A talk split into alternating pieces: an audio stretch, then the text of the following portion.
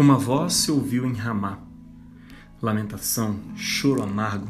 Raquel chora por seus filhos, sem admitir consolação por eles, porque já não existem. Assim diz o Senhor: reprime a voz de choro e as lágrimas de teus olhos, porque há galardão para o teu trabalho, diz o Senhor. Pois eles voltarão da terra do inimigo. E há esperanças no derradeiro fim para os seus descendentes, diz o Senhor porque os teus filhos voltarão para o seu país. Palavra do Senhor, demos graças a Deus. Meu irmão, minha irmã, muito bom dia, boa tarde, boa noite.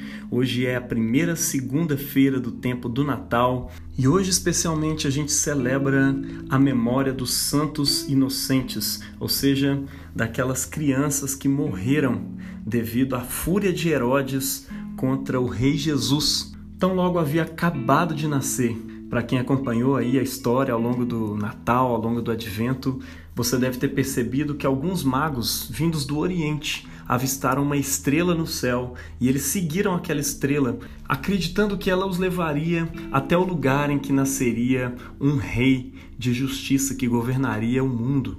E percebendo que essa estrela os levava para Israel, eles vão logo à capital de Israel, onde estava o rei e toda a corte real. E quando chegam ali, eles procuram saber aonde que estava a criança que estava sendo anunciada pela estrela. Ao ver que não havia criança nenhuma, eles se informam com os mestres da lei, com os fariseus, que indicam que o Messias haveria de nascer em Belém. Herodes, o rei de Israel, fica minimamente intrigado com aquela história e ordena que aqueles reis, após seguirem seu caminho e terem encontrado o rei indicado por aquela estrela, voltasse e avisasse ele, para que ele também pudesse adorá-lo. Claro que não, mas essa é a justificativa usada por ele. Mas ao perceber que os meses foram se passando e aqueles homens não voltaram para lá, Antes, eles tinham ido avisados por Deus, por meio de sonhos e visões, para irem por outro caminho, de volta para sua terra. E isso deixa Herodes muito irritado e faz com que ele empreenda uma grande chacina, ordenando a matança de todas as crianças de dois anos para baixo na cidade de Belém e nos seus arredores.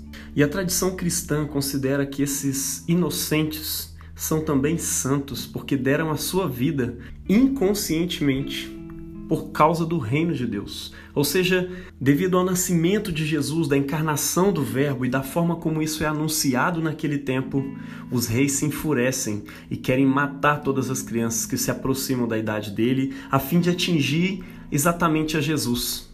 Isso é um verdadeiro plano do inimigo, que não podendo afetar Jesus, procura afetar crianças inocentes, próximas da idade dele, de acordo com a sua encarnação. E é interessante que nesse acontecimento histórico nós vemos uma verdadeira profecia a respeito da igreja e da sua história, onde Jesus, que não pode ser tocado pelo inimigo, é ofendido por Satanás por meio de ataques que pessoas, especialmente autoridades desse mundo, debaixo da influência do inimigo, realizam contra a igreja.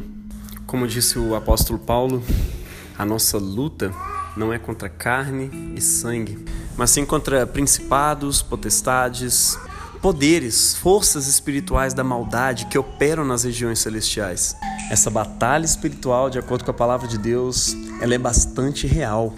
Para cada poder existente nesse mundo, poderes políticos, poderes nacionais, existem também poderes celestiais, ou seja, anjos, demônios, que operam nesse mundo invisível como verdadeiros ministradores. É por isso que o livro de Hebreus diz que os anjos são espíritos ministradores, tanto anjos quanto demônios, enviados pelo Senhor a serviço daqueles que hão de herdar a salvação.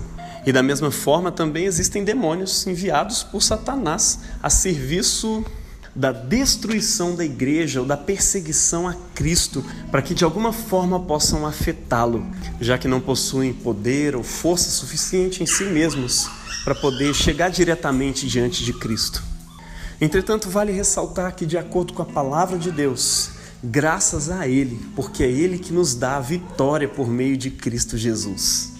Assim como aqueles santos inocentes foram recebidos na glória e hoje fazem parte do coro celestial, juntamente com toda a igreja triunfante, nós também triunfamos com Cristo Jesus, seja com a nossa vida, seja com a nossa morte. E é interessante a gente pensar que esses santos inocentes são os primeiros, de certa forma, a perder a sua vida por causa do Evangelho de Jesus. E a gente não pode pensar esse episódio da vida de Cristo sem levar em conta também a sua soberania. E é exatamente aqui que esse evangelho de hoje se torna realmente desafiador para nós porque nele a gente está diante de um problema que só pode ser resolvido pela nossa fé e confiança, não somente na soberania, mas também na bondade e na fidelidade de Deus. Se a gente parar para pensar em outros episódios catastróficos ao longo das Escrituras que aconteceram com o povo de Deus, com homens e mulheres de Deus ao longo da história, na maior parte deles, observando a própria história,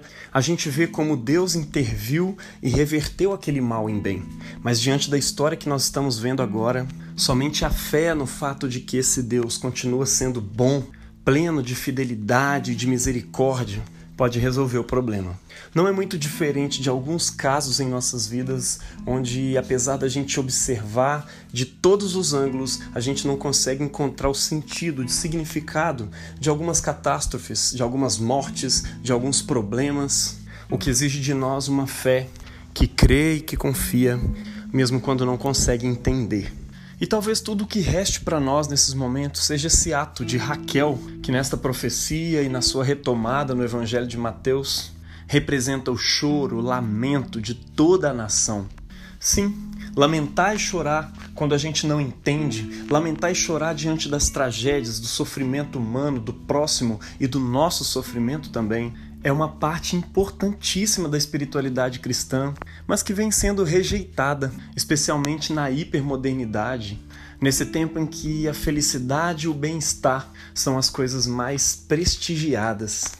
Ah, se a nossa geração parasse para pensar que existe um livro na Bíblia somente de lamentações, dedicado à prática de lamentar e de exercitar a virtude da esperança, dessa confiança num Deus que de todas as formas como se revelou a nós nas Escrituras e na história do povo de Deus. É bom, fiel, misericordioso, amoroso, e ele não deixará de ser agora, ainda que eu não entenda. Que você se lembre nesse dia de que Natal significa que Deus se torna humano não somente para viver conosco, mas também para sofrer conosco. Emanuel, Deus conosco também significa isso. A profecia a qual Mateus alude nesse texto desse evangelho de hoje, que é também um dos anúncios proféticos do advento e do Natal, ele não para por aí. Ele diz também que Deus consolará Raquel do seu sofrimento e que os seus filhos voltarão para sua casa em segurança e que havia esperança para o seu futuro. Ou seja, a própria morte desses inocentes é recompensada pelo Natal do Senhor. Ou seja, porque um menino nos nasceu, um filho se nos deu e o governo está sobre os seus ombros. E eu queria concluir dizendo que se o advento de Cristo é para toda a humanidade, não é somente Raquel, a esposa de Jacó, essa figura da nação de Israel, que sofre e é consolada por esse Natal, mas também todos os povos serão consolados dos seus sofrimentos inexplicáveis por causa da chegada do Senhor.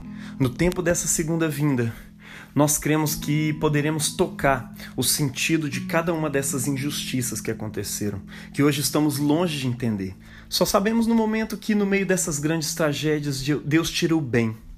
Parece clichê dizer isso, mas é o que a palavra nos diz em Romanos 8, 28, que Deus coopera em todas as coisas para o bem, juntamente com aqueles que o amam. Não, nós não cremos num Deus aquém daquele Deus que se revela nas Escrituras. Nós não cremos num Deus que é bom, mas é fraco e impotente, nem mesmo num Deus que é mau e poderoso. Nós cremos num Deus que é bom, que é fiel e que a sua misericórdia dura para sempre, de acordo com a forma como ele se revela nas Escrituras. Nós não sabemos como tudo isso funciona, a gente não conhece os mecanismos da sua soberania, mas nós conhecemos o suficiente na vida e nas Escrituras para poder confiar e dizer, como no salmo do lecionário de hoje: Não fora Yahvé que estivesse ao nosso lado, diga a Israel, diga à igreja: os nossos inimigos teriam nos devorado, teriam nos engolido vivos quando a sua fúria se acendeu contra nós. Bendito seja o Senhor, bendito seja Yahvé, que não nos deu por presa. O nosso socorro está em o nome de Yahvé, que fez o céu e a terra. Independentemente do que nos aconteça nesse mundo, nós estamos nas suas santas e justas mãos. Deus abençoe você na prática dessa esperança. Em nome do Pai e do Filho e do Espírito Santo. Amém.